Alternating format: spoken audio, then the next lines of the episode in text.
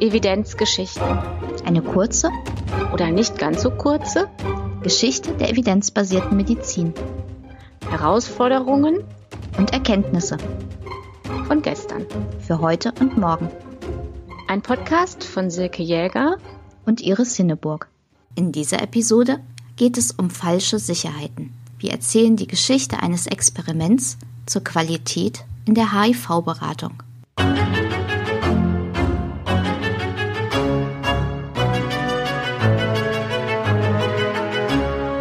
Wir befinden uns in den 90er Jahren des letzten Jahrhunderts. Eine Arbeitsgruppe um den Psychologen Gerd Gigerenzer beschäftigt sich am Max-Planck-Institut für Bildungsforschung mit dem Thema Risikokommunikation. Ein besonderer Schwerpunkt wie erklären Ärztinnen, Ärzte und andere Beratende die Aussagekraft von medizinischen Tests? Rein intuitiv nehmen viele Menschen an, wenn ein bestimmter Test positiv ausfällt, also zum Beispiel ein HIV-Test auf Antikörper anschlägt, ist das Ergebnis absolut sicher. Schließlich sind die Tests ja überprüft.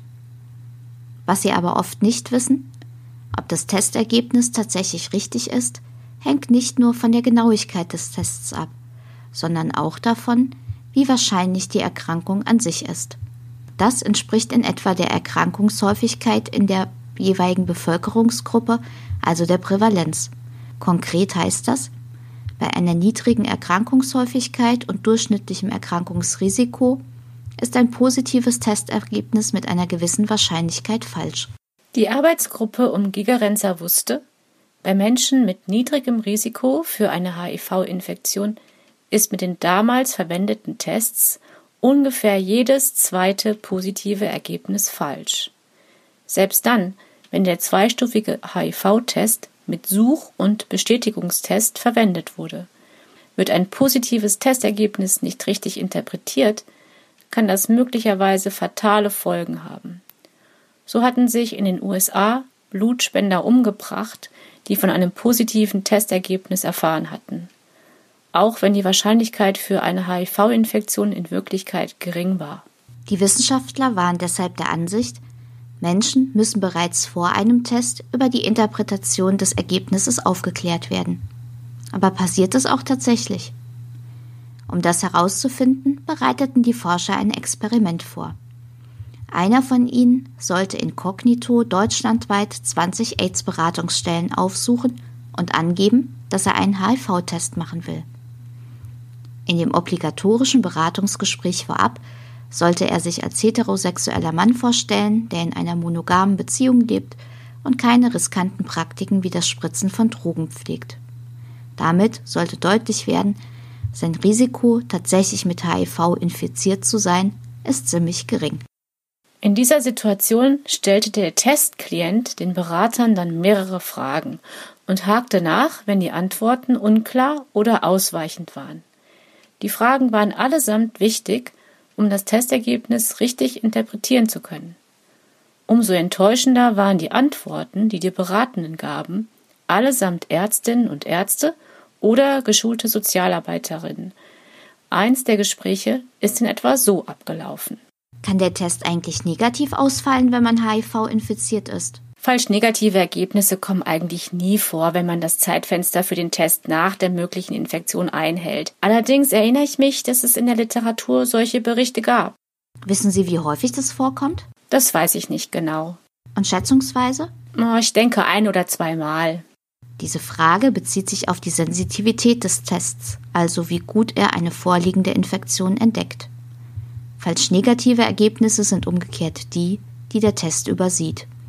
Und die richtige Antwort wäre hier gewesen, der Test übersieht ungefähr eine von tausend Infektionen. Kann der Test auch positiv ausfallen, wenn ich gar nicht infiziert bin? Nein, weil er ja wiederholt wird, ist er absolut sicher. Er kann also nicht irrtümlich positiv ausfallen. Wenn Antikörper vorhanden sind, findet der Test sie auch ganz sicher. Und durch die Wiederholung kann es also ganz sicher keine falsch positiven Ergebnisse geben. Der Klient wollte hier Zahlen zur Spezifität des Tests hören, also wie gut er Nicht-Infizierte als solche erkennt.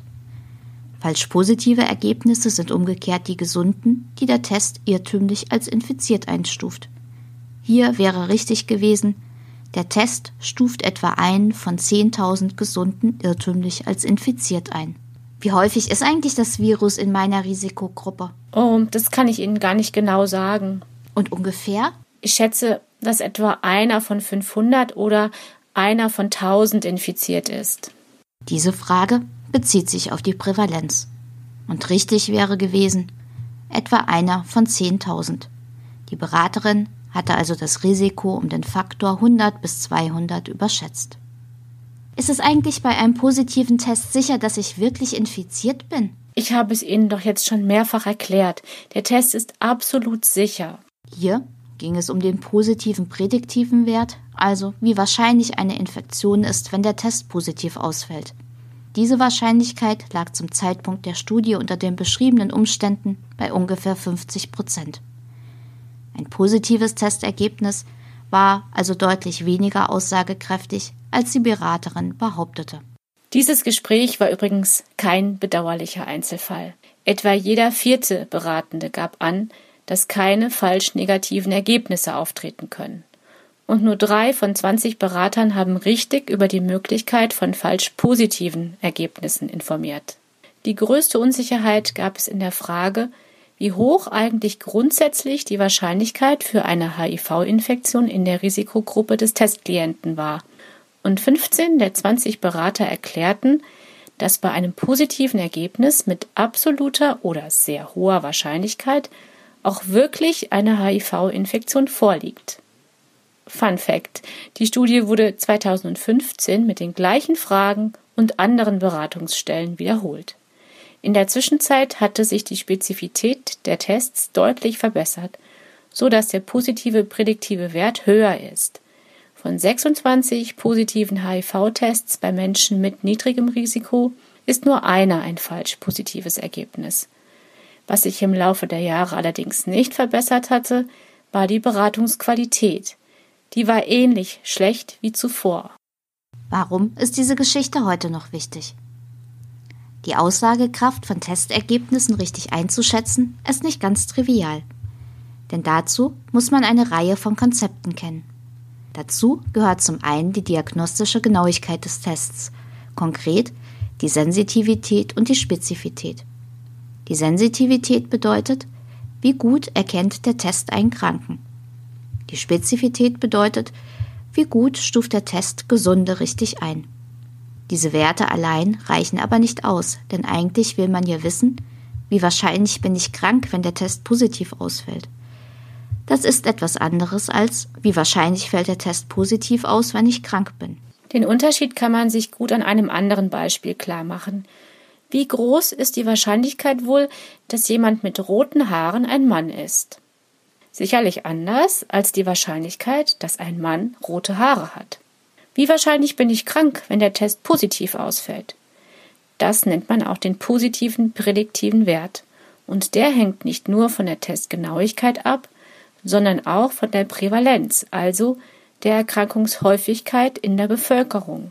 Oft wird aber die diagnostische Genauigkeit des Tests mit dem positiven prädiktiven Wert verwechselt. Viele denken also, dass ein genauer Test automatisch zu einem sehr zuverlässigen Testergebnis führt ist aber nicht so. Und oft wird der Unterschied auch nicht sehr gut erklärt. Das sieht man etwa bei den Informationen zu den HIV-Schnelltests, die seit Herbst 2018 frei verkäuflich sind.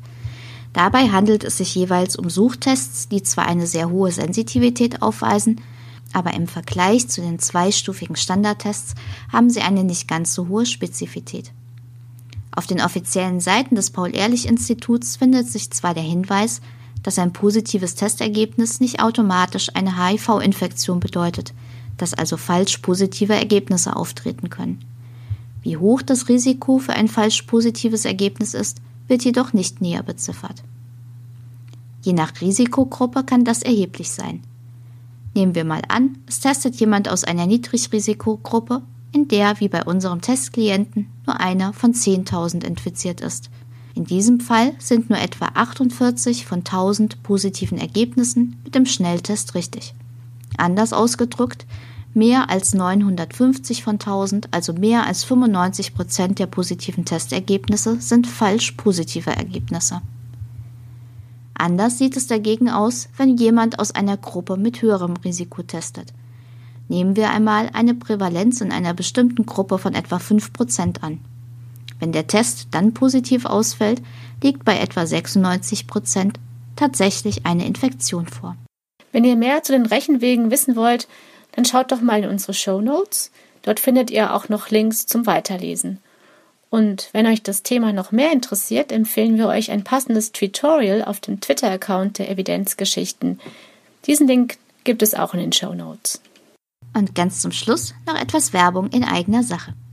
Im Januar haben wir ein neues Projekt gestartet. Auf der journalistischen Plattform Riff Reporter gibt es jetzt Plan G Gesundheit verstehen. Plan G versteht sich als Online-Magazin für alle, die bessere Gesundheitsentscheidungen treffen wollen. Wir richten uns primär an Menschen ohne medizinische Vorkenntnisse. In unserem Online-Magazin stellen wir verlässliche Quellen für gute Gesundheitsinformationen vor und vermitteln Grundkenntnisse, wie eigentlich gesichertes Wissen in der Medizin entsteht. Hinzu kommen Beiträge zur besseren Orientierung im Gesundheitswesen und Hilfestellungen, wie man im Einzelfall gute Entscheidungen treffen kann. Ihr merkt schon, im Wesentlichen verstecken sich hier die Prinzipien der evidenzbasierten Medizin und von Shared Decision Making – wir würden uns freuen, wenn ihr euch unsere Beiträge anseht und wenn sie euch gefallen, auch gerne weiterempfehlt.